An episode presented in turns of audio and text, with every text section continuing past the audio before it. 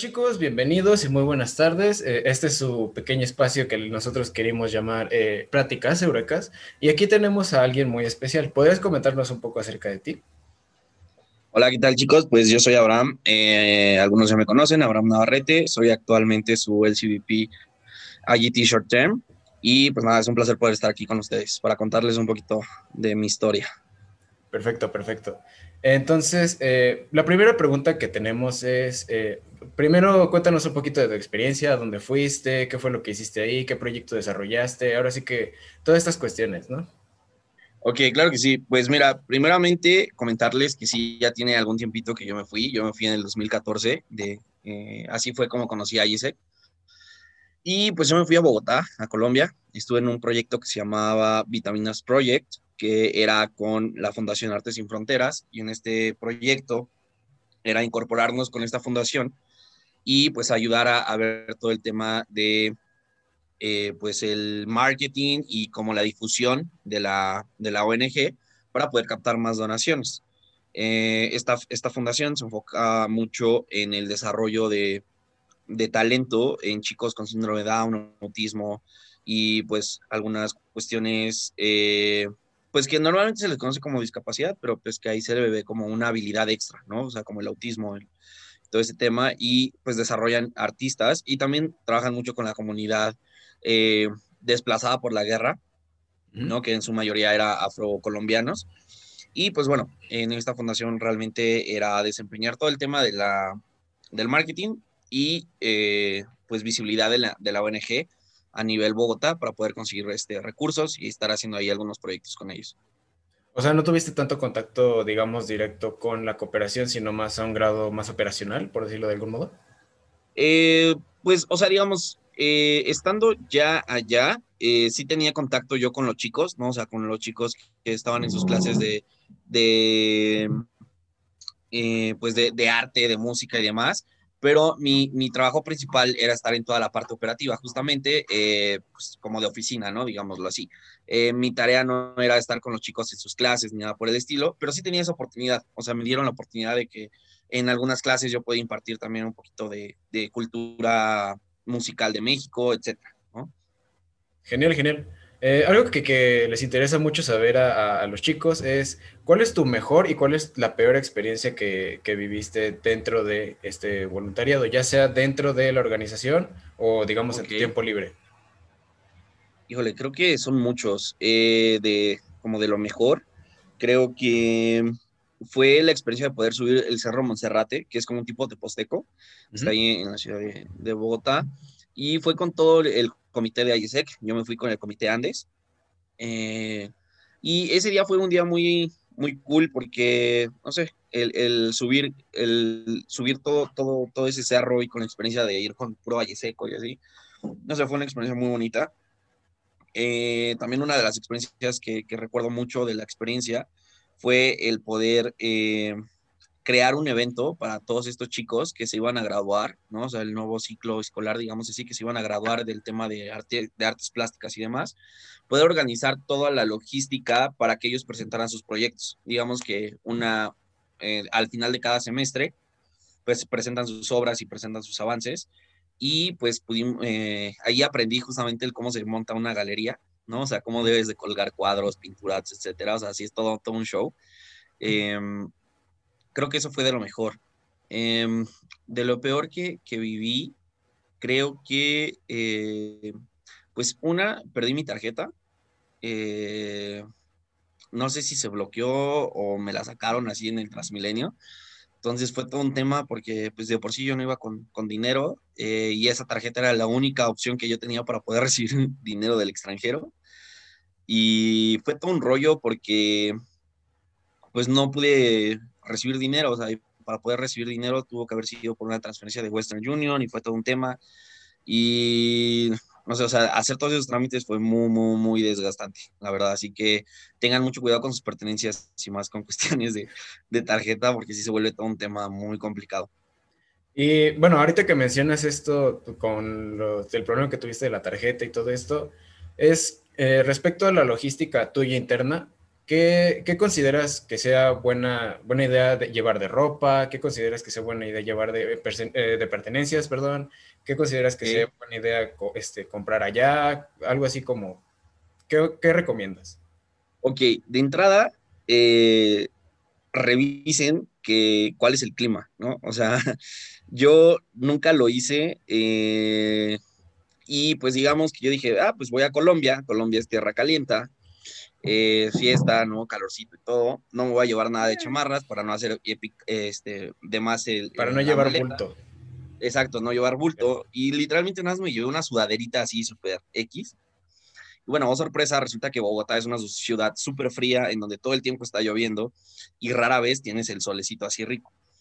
Entonces, pues, número uno, revisen muy bien el clima porque gente, allá me tuve que comprar una chamarra o, algo porque de verdad no, pues, no llevaba yo la ropa adecuada para el clima. Eh, segundo, eh, creo que hablando como de toda esa logística, pues sí, revisar muy bien los, los vuelos, creo que eso ya es como todo el mundo lo sabe, pero siempre es bueno recordarlo, revisarlo siempre con tiempo. Eh, en cuanto a equipaje, pues ir lo más liviano posible, ir y una vez revisando cuál es el clima de la ciudad a la que vas a ir, llevar como lo básico, ¿no? Y, no tratar de llevar muchas cosas, porque lo ideal es que tengas espacio en la maleta para traerte recuerditos, ¿no? Entonces, eh, dos pares de tenis, tres pares de tenis a lo mucho, eh, tres pantalones, tres pants y playeras, ¿no? Y dos o tres sudaderas. O sea, realmente ir, lo más cómodo posible eh, para que tengas esa opción de poder comprar ropa ya o comprar los recuerditos y que te, te quepa todo en la maleta, ¿no? También tener un muy bien este, planeado cuál, cuál serían como tus presupuestos para, para salir de fiesta o para salir a conocer pueblitos que estén a la redonda de donde vas a estar o si quieres ir a la playa. Eh, yo, yo en un caso, o sea, fue un caso muy especial porque yo no me di nada de dinero y me quedé tres meses. Eh, o sea, literalmente cuando yo me fui a Colombia traía mil pesos en la bolsa cuando me subí al avión. Eh, gracias a Dios, el proyecto que yo tenía tenía una beca y esa beca era como de mil cien pesos. Entonces, el mes y medio, el primer mes y medio, pues, sobreviví con esos dos mil cien pesos y después me quedé el mes y medio extra, o sea, me, quedé tres meses completos y pues me volvieron a dar esa beca, ¿no? Entonces con 1200 sobreviví el, el, el segundo mes. Entonces fue una experiencia muy bonita, pero pues todo, todo, todo va en cuestión de la planificación. Creo que mi experiencia pudo haber sido mejor en cuanto a conocer más de Bogotá, más de Colombia, ¿no? O sea, a lo mejor conocer más pueblitos, a lo mejor la oportunidad de ir a la playa. Eh, hubiera tenido esa oportunidad si lo hubiera planeado con tiempo. Yo realmente fue como que en febrero encontré, ahí ese que no están, y para mayo ya me estaba yendo, ¿no? Entonces, este, pero ni siquiera vi nada, o sea, literalmente nada es, ¿qué tengo que hacer? ¿Qué tengo que pagar? Y vamos, ¿no? Consejo del día, chicos, hagan bien sus presupuestos. Sí, este hagan, muy bien el presupuesto. Pero, pero también ahí como un tip es, si no tienen el suficiente presupuesto, que no los limite a no irse. O sea, literalmente yo me fui con mil pesos en la bolsa y aún así tuve una experiencia increíble. Pude conocer este, un pueblito, dos pueblitos mágicos de ahí cerca de, de Bogotá. Entonces, eh, si, si no tienen así de, no, es que no traigo 10 mil pesos para irme a gastar allá, pues no importa. O sea, si traes 2 mil, 3 mil pesos, con eso ojalá. O sea, ahí depende de lo creativo que seas.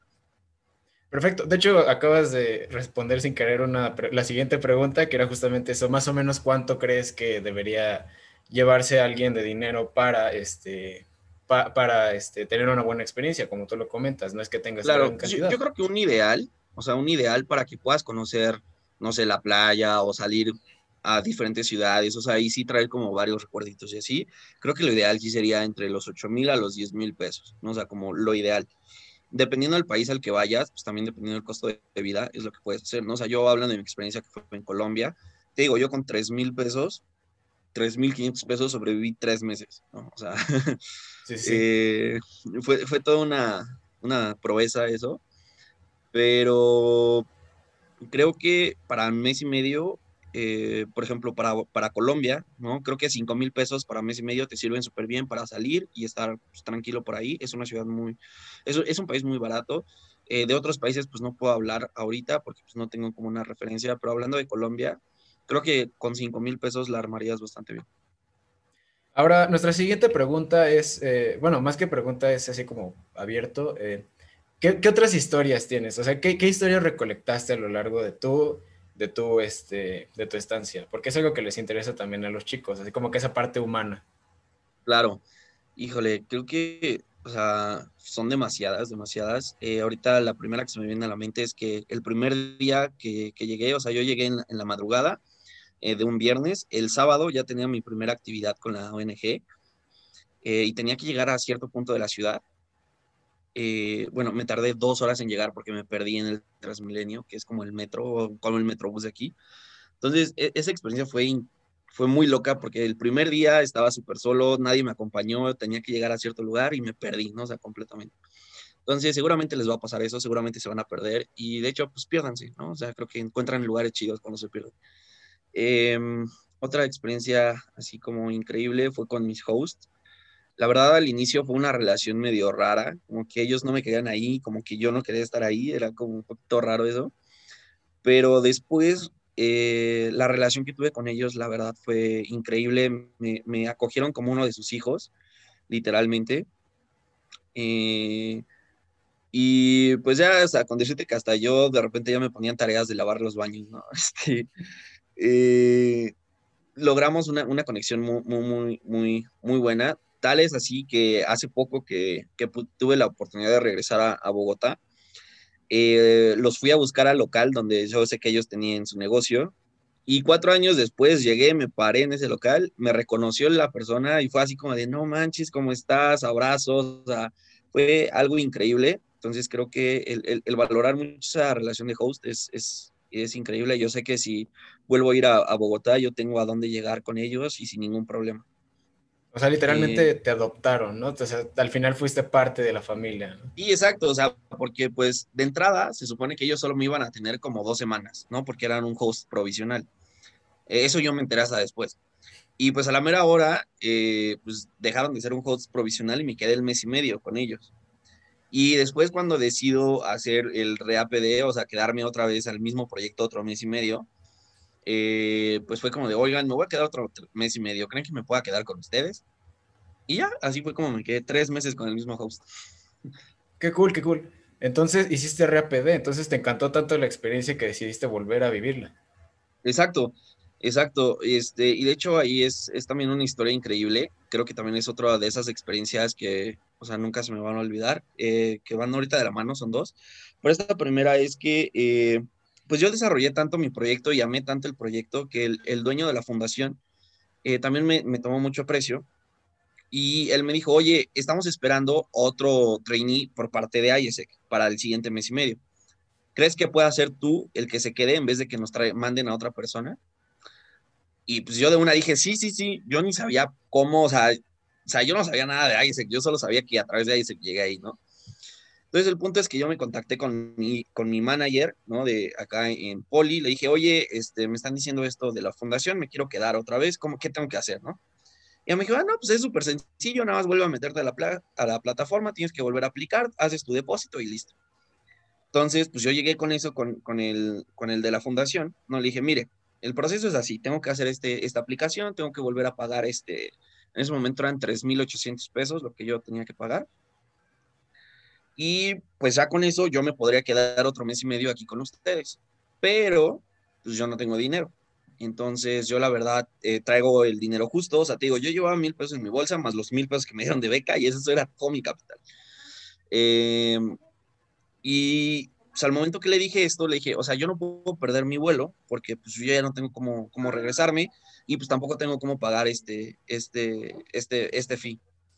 Entonces fue, una plática como de dos horas en el cual el dueño de la fundación me dijo, ok, está bien, yo te pago tu vuelo de regreso y te pago el MC fee, pero quédate.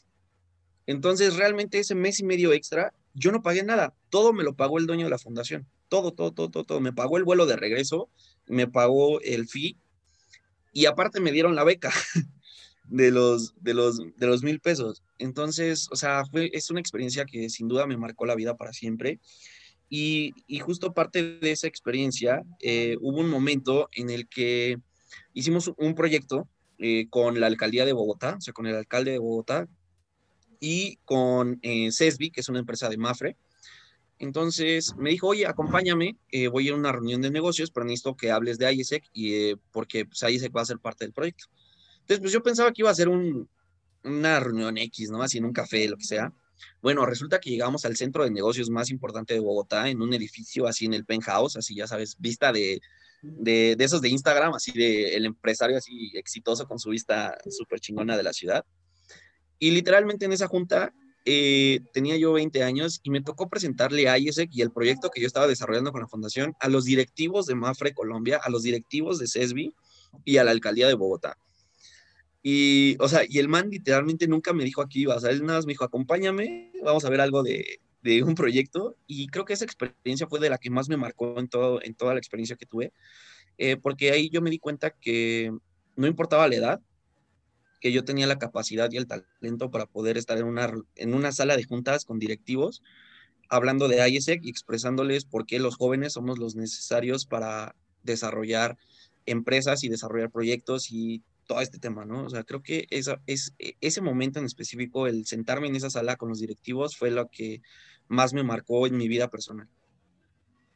Genial. Entonces, dirías que también te ayudó de cierta forma en tu, en tu digamos, formación profesional, ¿no? O sea, te abrió ese, ese, ese panorama, pues. 100%. O sea, después de que yo regresé de ahí, o bueno, más bien gracias a ese viaje, es que yo me afiancé a esta idea y a este sueño de decir, yo no voy a trabajar para nadie, sé que tengo la capacidad y, el talento para poder hacer lo que yo quiera, eh, obviamente con, con, su debido pues, aprendizaje, ¿no? y, con, todo un proceso, pero gracias a ese viaje cambió mi mentalidad de decir, tengo las capacidades y las herramientas para yo poder desarrollar lo que yo quiera, eh, y no importa la edad. O sea, creo que eso fue lo principal. Entonces recomendarías a los chicos que se atrevan, ¿no? O sea, que tomen la experiencia. Totalmente, o sea, no importa si tienes 18, si tienes 19 o si tienes 26, o sea, el tiempo es perfecto y esta, y esta experiencia realmente te cambia la vida como no tienes idea. Eh, hoy sigo teniendo contacto con el dueño de esa fundación. Eh, sigo teniendo contacto con muchos de los chicos que estaban parte de esa fundación, que hoy eh, pues ya son cantantes, que ahí más, más o menos van sobresaliendo allá en, en, Colombia. Entonces, es, una experiencia que realmente me, me, me, encantó y que sin duda voy a repetir el siguiente año. No sé a dónde, pero sé que lo voy a repetir. y sin duda los animaría a que lo tomen. O sea, es una experiencia que realmente cambia, cambia la vida. Y todo depende también del enfoque que tú le des. O sea, porque puedes tener el proyecto más chingón en el país más chingón, pero si tú no pones de tu parte, si no pones esa disposición de, no importa si te toca un catre o si te toca una king size, eh, creo que ahí reside mucho en cómo ves tu experiencia. Porque si desde el día uno empiezas a reclamar, ay, es que entra mucho aire en mi ventana, o ay, es que este, me dieron de desayunar chocolate y yo quería café o, ay, es que, o sea, si empiezas con eso, es que si con, o sea, neta, tú no vayas, ¿no? O sea, e, el punto es que, que, que, vivas todos esos retos, o sea, inclusive esas pequeñas cositas son las que te, te, ayudan a crecer como persona, ¿no? El, el que no estés acostumbrado a un cuarto que era, a lo mejor si tú tenías un cuarto solito para ti, de repente llegas y es un cuarto compartido y aparte la cama no es tan cómoda como la tuya, ya desde ahí créeme que ya es una experiencia retadora que te cambia la vida. Claro, claro, sin dudarlo. Entonces, bueno, ah, comentas que tienes un poco, bueno, que en tu experiencia tú tuviste un poquito más parte operacional, pero en, parte a el impacto que tuviste eh, tú cuando trabajabas con, con los chicos con síndrome de Down, por ejemplo, ¿hay alguna historia que, que tengas así de, de, algo que hayas impactado, de algo que hayas visto que, que podía volverse algo mucho más a, a corto o largo plazo? Sí, de hecho, ah, ah, hubo una persona con, autismo, eh, pues, un joven, pero ya un joven adulto. En ese momento él tendría como unos 28 o 29 años, con un talento increíble para pintar. Eh, o sea, neta, y eh, esa persona se ganó premios en España y se fue de gira por España enseñando su galería de pintura. Y logré tener una conexión con esa persona de, de amistad, una bonita amistad, ¿no?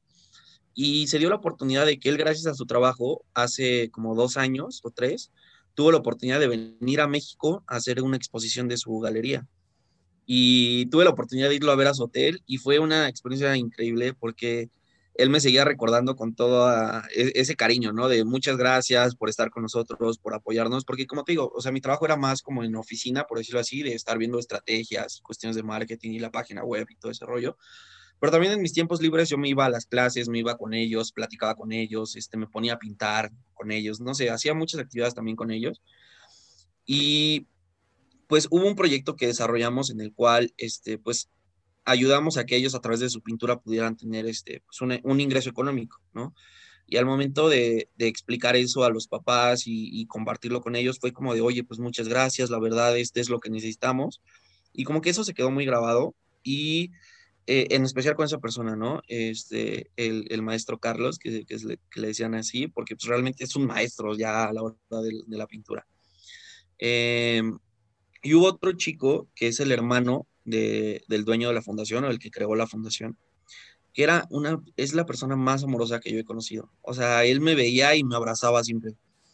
Este, y sus pinturas eh, también han ganado algunos premios internacionales y nacionales ahí en Colombia, pero sus pinturas son, tienen un, un, un significado tan profundo que no manches, o sea, era increíble cuando él te explicaba su pintura, ¿no? Porque tú lo veías y decías, no manches, esos garabatos, ¿qué? pero de repente ya te lo empezaba a explicar y es que esta paloma es por el amor y este el mundo somos todos y todos tenemos que ser amor y, y, o sea, la forma en la que te lo explicaba decías, wow, y al final siempre me daba un abrazo, ¿no? Entonces, eh, no sé, son de esas personas que, que, también recuerdo mucho y que marcaron mucho eh, mi experiencia. Hablando también como de, de otro chico, era un niño, eh, tenía como 8 o 10 años, súper hiperactivo, súper travieso.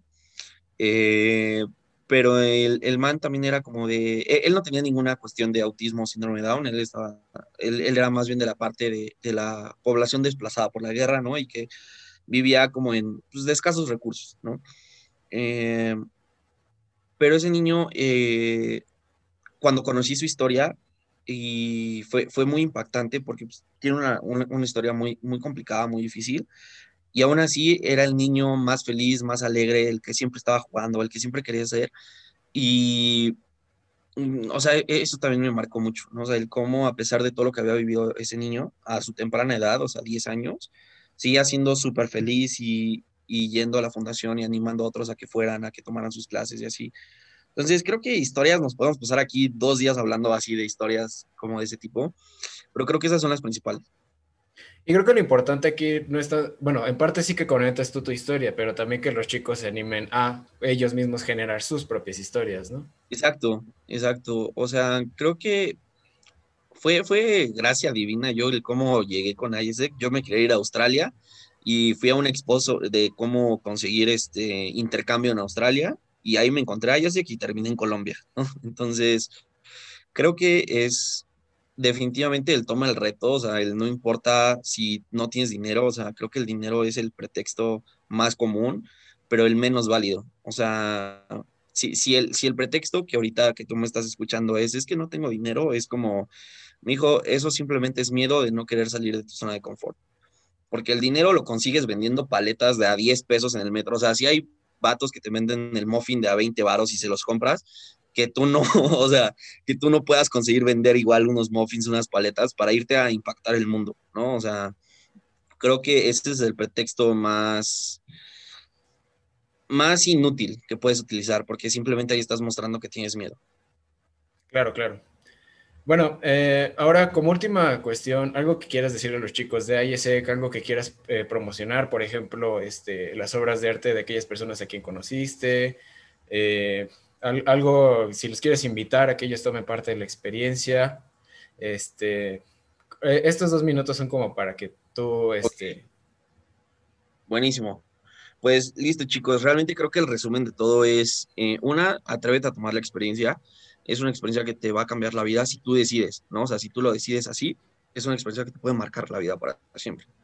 Dos, no hay excusa o pretexto válido. O sea, realmente los pretextos es igual a no quieres hacerlo. Entonces, si realmente quieres hacerlo, no importa eh, si no tienes el dinero ahorita, no importa si crees que no tienes el inglés, no, o sea, no importa las limitantes que tú puedas tener, porque cuando quieres, buscas las maneras.